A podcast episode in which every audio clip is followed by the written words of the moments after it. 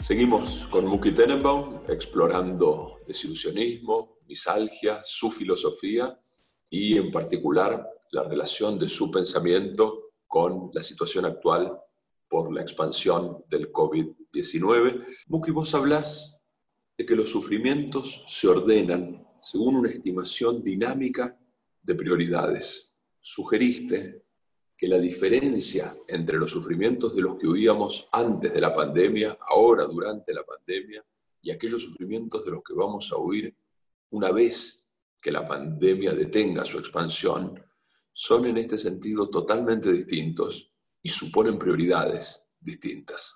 Sí, la, respuesta es sí. Hay un cambio dinámico, hay una posibilidad, hay una, hay una chance de cambio frente a lo que eh, eh, uno cree que son el sufrimiento más importante, ¿sí?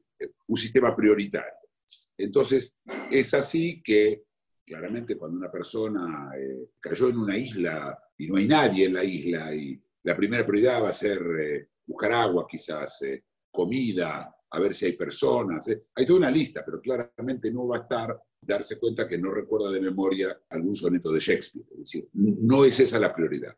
Pero sin irse al absurdo, venimos de un mundo en donde las prioridades se fueron haciendo cada vez más sofisticadas. Es decir, ya claramente casinario, por supuesto siempre hay gente, pero digamos, en el mundo occidental de, de clase media, incluso clase, clase baja, la gente no está buscando qué va a comer, ¿sí? o si va a tener un techo mañana noche. Por supuesto que hay hombres, hay, hay excepciones, pero esto no es la, la gran mayoría de la gente. Y bueno, de a poco se fue eh, creando una, una necesidad de, em, empieza a haber la prioridad de tener una casa propia quizás, de tener un auto, ¿sí? lo, lo que nosotros consideramos el avance, ¿sí? la- la- el progreso per- personal de la gente. Y llegamos a situaciones en las cuales ya las necesidades nuestras no son físicas, porque están cubiertas, nuestras prioridades están más en el ámbito de lo abstracto, ¿sí?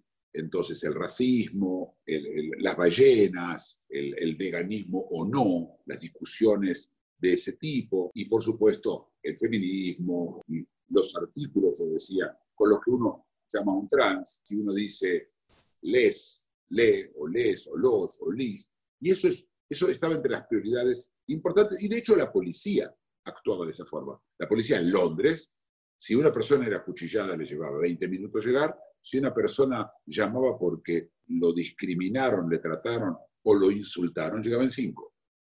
Porque esas eran las prioridades en ese momento. Eso es pre-corona.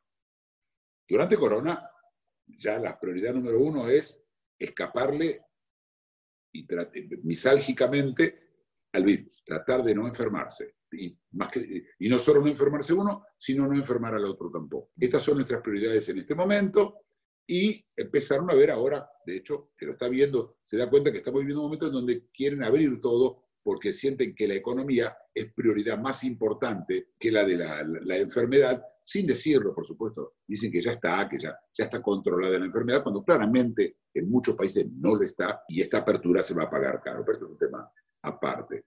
Es decir, ahora tenemos esta prioridad. Trabajar o no trabajar, son las prioridades, las dudas. Y cuando salgamos de esto, cuando estemos post-corona, las prioridades van a ser muy distintas.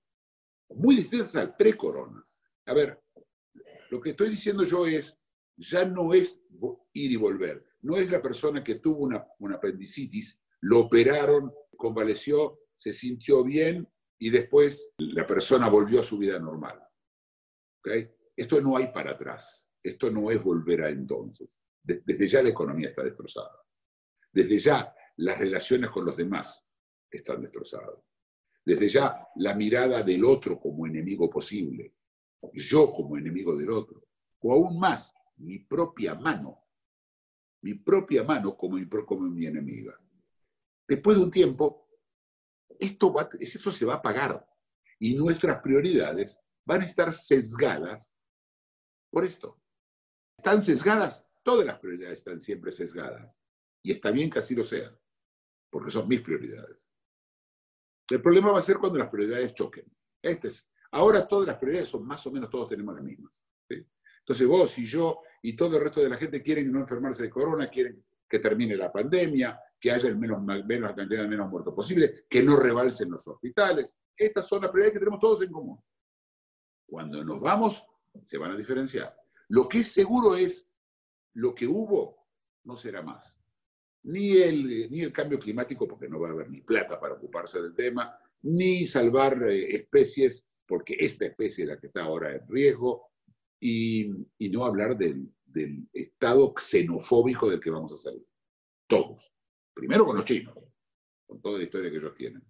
Y después con cualquiera, porque el otro, xenofobia, ¿no? esta fobia al otro, también va a volver. Vos hablaste de una especie de sincronización entre los seres humanos durante la estampida, durante la huida del dolor, que es como vos caracterizás la vida. Vos estás diciendo ahora que en este contexto esa sincronicidad es mayor y que una vez superada de alguna manera la pandemia, el riesgo es que volvamos a desincronizarnos más. No, yo creo que no es mayor. Yo creo que es, es más evidente el sincronismo. Es decir, es muy fácil. Estamos todos más o menos haciendo lo mismo y más o menos de la misma forma. Por supuesto, el panadero tiene que ocuparse que haya pan. Él no está en este negocio. Lo estoy yo sentado hoy hablando de filosofía por Zoom porque no puede ver a nadie. Es decir, él está haciendo un trabajo en donde él se sincroniza conmigo y mi necesidad de comer pan. Pero esto es fácil, hoy es fácil verlo. Se desnudó el sincronismo. Siempre estuvo, siempre el sincronismo, siempre. Lo que pueden haber es que se van capas del sincronismo cuando hay crisis. Entonces, este es un ejemplo. 9-11, eh, eh, la caída de las torres eh, de Nueva York, también creó un nuevo tipo de sincronismo. Pero el sincronismo está siempre. El sincronismo que permite, como te dije, que haya pan en la panadería, que haya electricidad para prender la luz y que haya un médico cuando yo esté enfermo. Pero ese sincronismo está basado en una determinada proporcionalidad.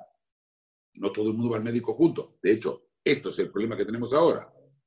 Si el nuevo sincronismo nos exige encerrarnos para que no todos terminemos en el hospital, todos juntos. Y por supuesto solamente se salven el 2% o el 3 o el 5 que se pueda, se pueda salvar. Excelente. Muchísimas gracias. placer.